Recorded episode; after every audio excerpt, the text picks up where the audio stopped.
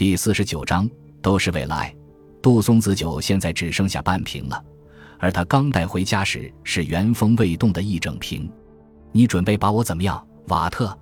对他说话的那个女人声音黏糊糊的，醉眼朦胧。他已经脱掉了毛衣，把一双粗糙肥大的手放在桌面上，一定是浑身感到燥热难耐了。哎，这个可怜的安娜呀！她尽管卖弄着风情，但毕竟是红颜不在，人老珠黄了。你看，他那双手早已不如多年前那般纤细柔软，还有那大腿也爆出了条条青筋，看起来令人大倒胃口。瓦特，你到底要把我怎么样呀？他笑着又问了他一遍：“是不是要带我上楼？知道吗？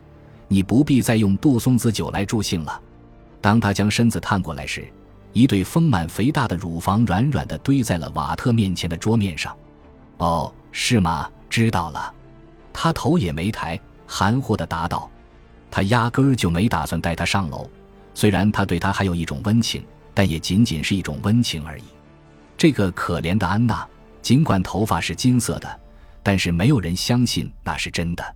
还有那种涂在睫毛上的黑玩意儿，随着眼睛的眨动一跳一跳的。瓦特告诉过他：“你可别哭，否则黑睫毛上的那些油流到脸上就更难看了。”其实安娜并不是个软弱的人，可能她心理上早有准备，可能她听到后不会哭。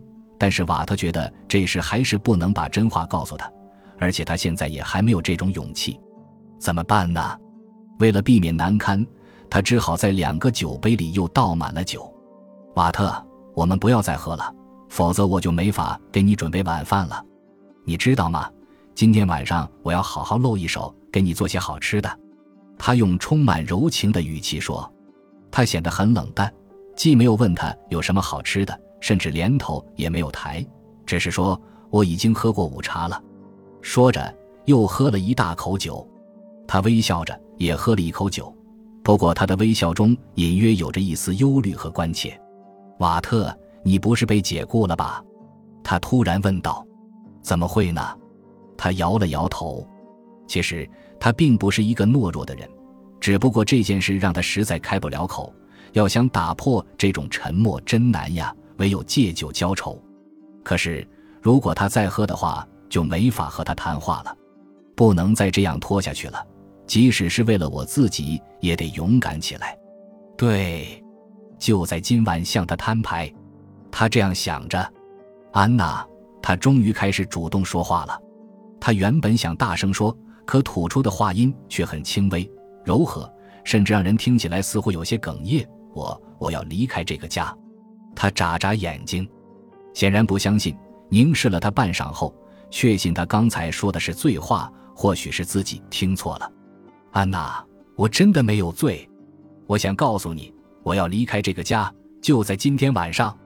他的声音渐渐大了起来。本来我想打电话或者是写信告诉你，但毕竟我们相处了那么长时间，我不能那么无情无义，所以我还是要当面告诉你。安娜这时真的相信了，可也被吓坏了。只见她脸色苍白，嘴唇发抖，臃肿肥胖的面颊也塌陷了下去。过了好一会儿。她才喃喃地说道：“你，你为什么要这样？我没有做任何对不起你的事呀，没有，什么也没有。你是位好太太，安娜。可是你要离开我，这……他拼命的想着，但却怎么也弄不明白。瓦特，你刚才说的话是真的吗？是的。那你要去哪儿呢？去另一个女人那儿。他很不情愿的说，他觉得这件事非告诉他不可。”即使现在不说，他早晚也会知道，甚至还可能会当场撞见另一个女人。她叫什么名字？说这话时，安娜既没有生气，也没有难过，只是脸上现出一片茫然。丽丝，丽丝，安娜惊讶的一时说不出话来。瓦特默不作声，他在耐心的等待着，因为他清楚这深深的伤害了安娜的自尊。对于一个女人来说，没有什么比这打击更大了，而且这种打击是不可能在几分钟内被化解的。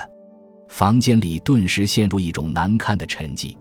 莫非你是指他终于能说话了？是指白兰地胡同的那个丽丝？对，难道你要离开我，就是为了去和他同居？这是真的吗？安娜突然放下手中的杜松子酒，大声喊道：“是真的，永远吗？可能是这样的。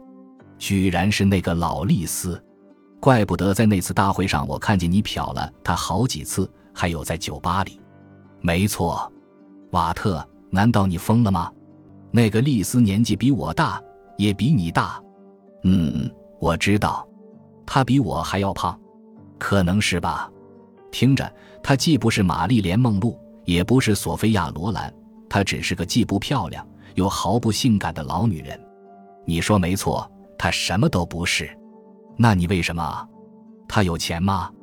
依我看，她根本没有。他是不是今后能让你过上富有奢华的生活，瓦特？我想不是。今后我还得白天上班，干我原来的工作，然后，然后什么？不就是夜晚回到他那儿，而不是我这儿，瓦特。我来问你，你要不要离婚？如果方便的话，也可以。瓦特，你是瞎了还是疯了？这究竟是为什么呀？极度痛苦的安娜给自己倒了一杯酒，然后一饮而尽。这两者都不是，但我要去丽丝那里却是事实。他觉得自己有必要告诉她，这样对忠实的安娜才算公平。或者说，至少应该向她做出解释。哼，她算个什么好女人，就让你这样痴迷？老贝尔才死了多久？一年都不到啊！她的丈夫尸骨未寒，她就这样。对，问题就在这里。他抓住机会打断他的话头，说道：“安娜，我的意思是说，老贝尔之所以进了坟墓，完全是因为我。什么？因为你？”安娜不明白他在说什么。一脸茫然，怎么说呢？其实丽丝喜欢我已经好多年了。至于为什么我不能告诉你，她一直对我有意思，有时和我说些悄悄话，有时邀我出去。我总是对她说：“你是有夫之妇，居然还胆敢勾引别的男人，你是个放浪的女人。”可是丽丝的回答总是同样的一句话：“我从不勾引别的男人，只勾引你一个人。”后来老贝尔死了，在他的葬礼之后，丽丝对我说。放心吧，贝尔已经不爱我们的事了。我给他吃了砒霜，如今我终于自由了，也不再是有妇之夫了。啊，砒霜！安娜大吃一惊。老鼠药，你还不明白吗？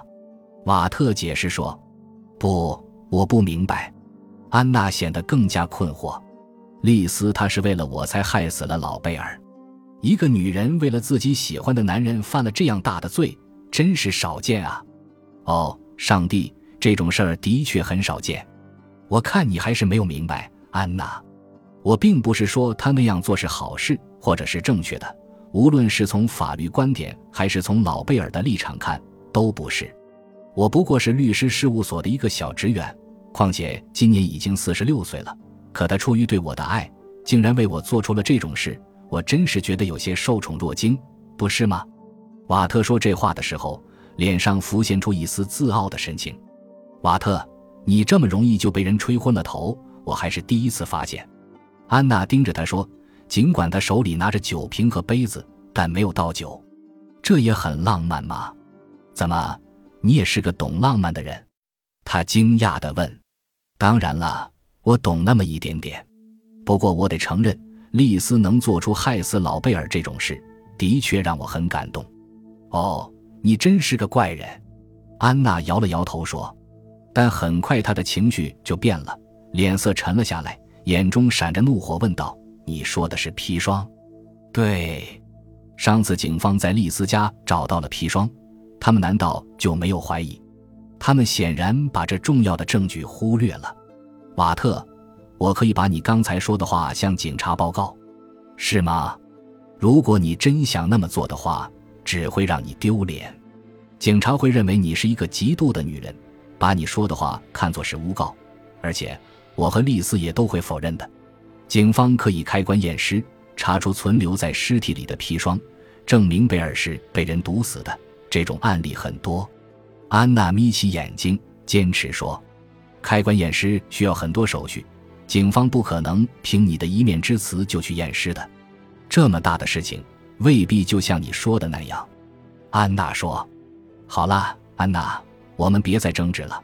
很多事情有时候就是这样。我找到了新的爱情，你也会的。感谢您的收听，喜欢别忘了订阅加关注，主页有更多精彩内容。